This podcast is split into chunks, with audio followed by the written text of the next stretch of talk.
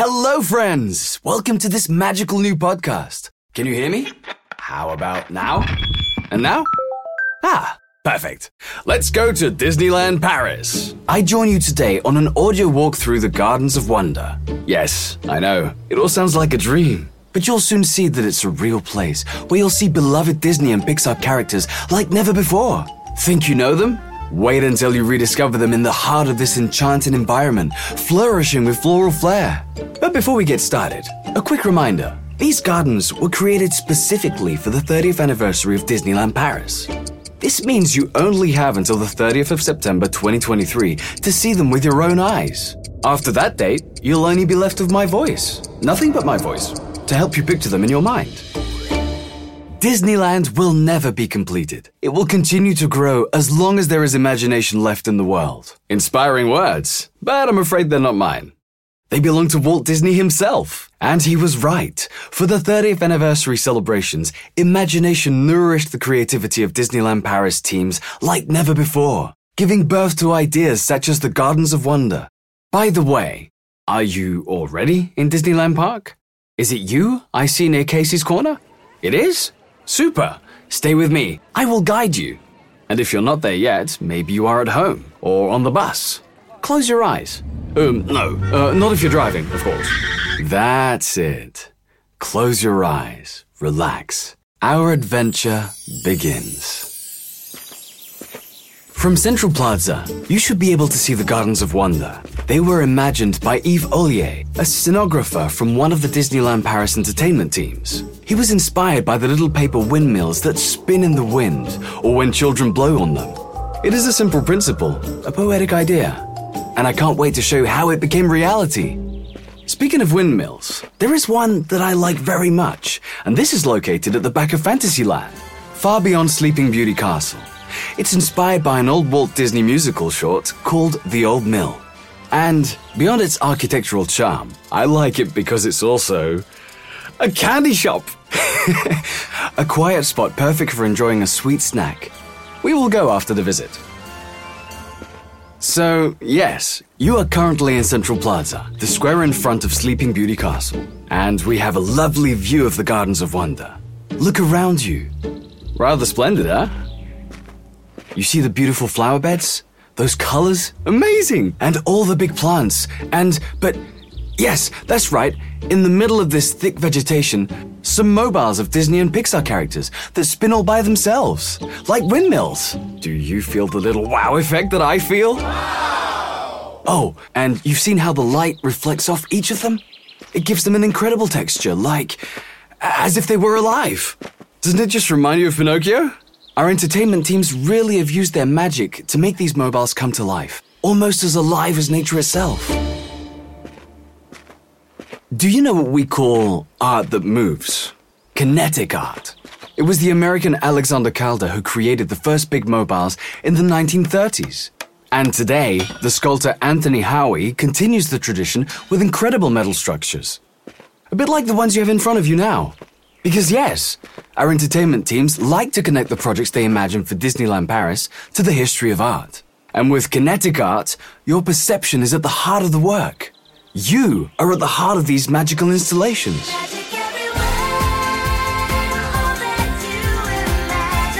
Come on, let's get closer. I suggest we start our tour with the garden to our left, and we will then wander clockwise.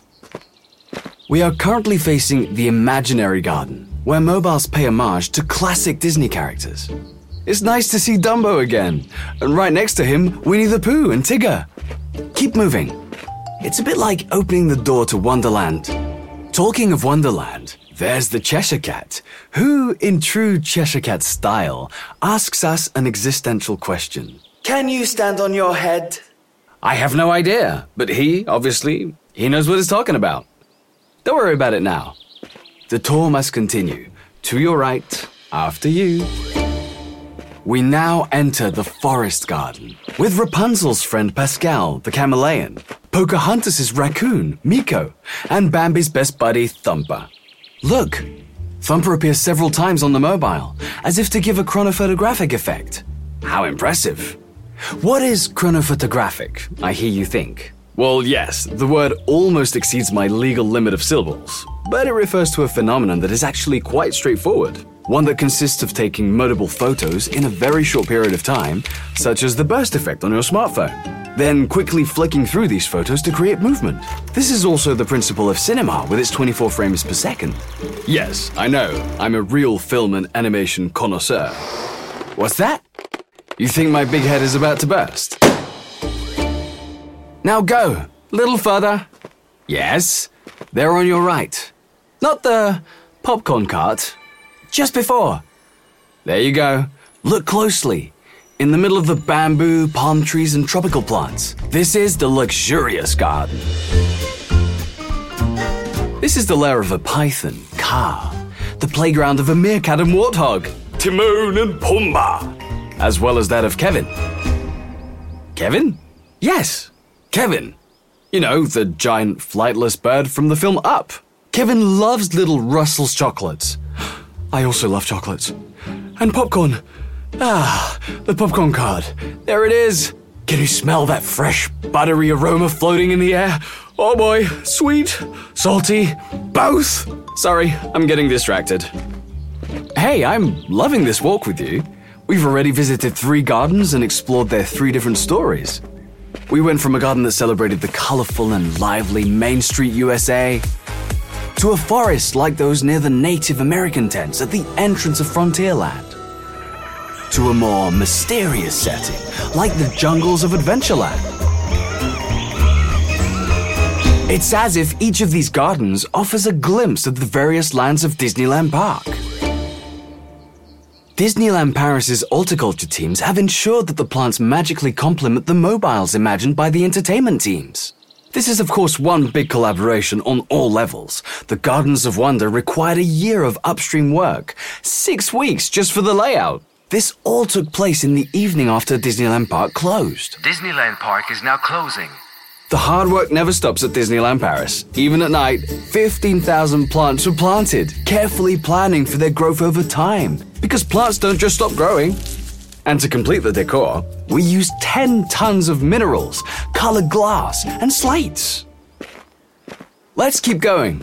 Still on your right, here are two gardens with two very different views of the world. And all the better because this is often the starting point of a good story.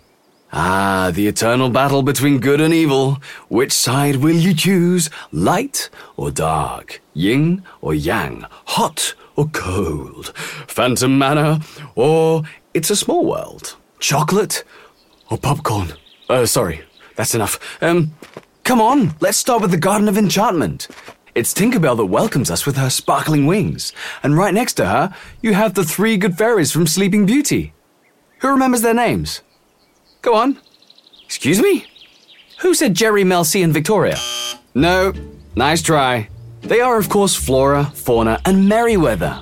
All of them here flying around a stylized tribute to our own one and only Sleeping Beauty castle. I can confirm that's what it is. It's pink and blue, so yes. Speaking of blue, there's an abstract interpretation of the genie from Aladdin that spins not far from the entrance of Adventureland. It's as if he just appeared like magic from the lamp. Genius! That's so cool. Uh, by the way, uh, Genie, uh, please can you can you stay with us for a while, especially as we're about to enter the Garden of Spells. Yes, as its name suggests, we are in Disney Villains territory. So be careful because in front of you, right there, stand Jafar, Ursula, and Maleficent. Three absolutely iconic villains. Ooh, it looks like they're rising out of the ground, ready to plunge the world into darkness. Sorry, that was a scary way of describing it, but I love it, and we all know that no story is complete without a ghastly villain. It's true, and Disney villains are no exception. They are the perfect counterweight to our heroes. They each have their own memorable personality and style that often brings real moments of comedy and chills. And that's the power of a Disney movie. You believe in it and it will transport you to a magical world. In the Disney parks, it's the same because here we are at the heart of a story. And this is all possible thanks to the Imagineers, a profession that does not exist anywhere else and which could be translated as engineers of the imagination. How's that for a job title? Their goal? To make magic. And in recent years, they've been busy. For example, for its 30th anniversary, Disneyland Paris opened Marvel Avengers Campus, an epic new land that allows us to team up with the likes of Spider Man, Black Widow, Thor, and many more superheroes from the Marvel Universe. This adventure takes place in Walt Disney Studios Park. My advice to you take a look. New recruits are always welcome. But wait, before you embark on a dance battle with Star Lord and Gamora, let's stay together for the rest of our tour, which is now about to take a royal turn. For we are expected at Sleeping Beauty Castle. We're on the guest list. Here, here! We are now approaching the drawbridge that leads to Sleeping Beauty Castle.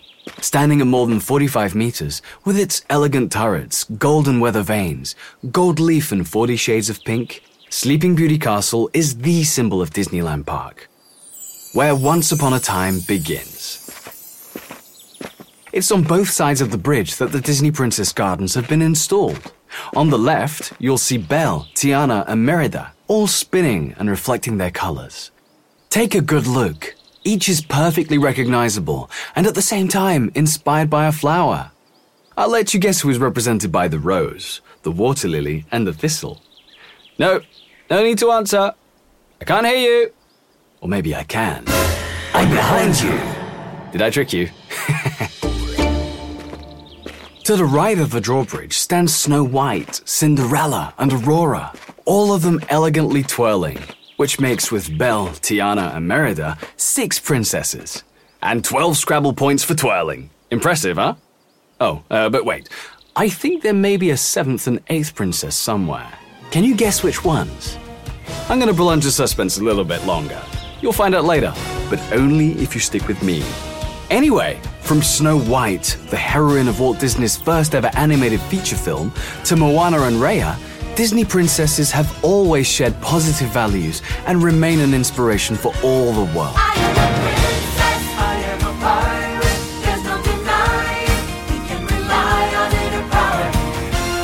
Cinderella was the first mobile imagined for the Gardens of Wonder. From the 17th century tale by Charles Perrault to the 1950 Walt Disney version, it is a truly timeless story. So it was only natural to start with a tribute to such an iconic character. And what a tribute it is! The iconic dress and pumpkin are styled to look like they are one. And they reveal clearly Cinderella preparing for the ball with the help of her bird friends. Thanks to the use of abstraction, the art in these gardens highlights various symbols and moments from our favorite stories. Look, Snow White. There's the apple. And those seven little swirls revolving around her are, of course, Doc, Grumpy, Happy, Sleepy, Bashful, Dopey, and Sneezy. Ooh, bless you. Let's resume our tour of Central Plaza by landing in the Galactic Garden with Stitch, the mischievous fugitive from space, and the aliens from Toy Story. Wow. That always go by three three eyes, three fingers, the rule of three. And if you multiply the third by the second and divide it by the first, you'll get uh, the fourth. Or not. Let's focus on another masterpiece from Pixar that's landed in the Galactic Garden, and that's the movie WALL-E cleverly represented here by the robot Eve. Remember? Eve was sent to our planet to search for signs of plant life. Fortunately, here, it's much more present than in the movie. As we've seen, the Gardens of Wonder offer a glimpse of the different lands of Disneyland Park. And logically, this garden invites us to explore Discoveryland. From here, you can see the attraction Orbitron. It looks like a giant mobile with its flying shuttles, planets, and suspended spheres reminiscent of Leonardo da Vinci's visionary illustrations of the solar system. The mobiles in the Gardens of Wonder are a little lower than Orbitron, but they are no less impressive. They rise on average to 2 meters in height and can weigh up to 100 kilos. And there are 30 of them. Wait, uh, I'll recount. One, two, three, four. Nah, kidding. So yeah, 30. Like the 30th anniversary of Disneyland Paris. What a coincidence! And they are all really high tech. Did you know they were 3D printed? That impressed me. I can barely work my paper printer without jamming it. For the record, yes, Cinderella was the first mobile imagined, but it was the Cheshire Cat from Alice in Wonderland, the one we met at the beginning of our tour, that was the very first mobile produced. If we continue to move forward, we will soon discover the Ocean Garden, where waves and coral bring the world of Finding Nemo to life. And also, careful, okay, end of teasing. Remember the two Disney princesses who were not in the gardens in front of Sleeping Beauty Castle? It's Moana and Ariel. Part of that world. And now, it's our last stop the Asian Garden. Well, I guess everything is fine, but at the slightest little boo boo, do not hesitate to contact Baymax, your personal health assistant robot. Yeah, that's him. The perfect mix of a first aid kit and a giant marshmallow. I love it. We mustn't forget to greet Mushu, the dragon from Mulan, and Sisu from Raya and the Last Dragon, the most recent Disney animated film represented in the Gardens of Wonder.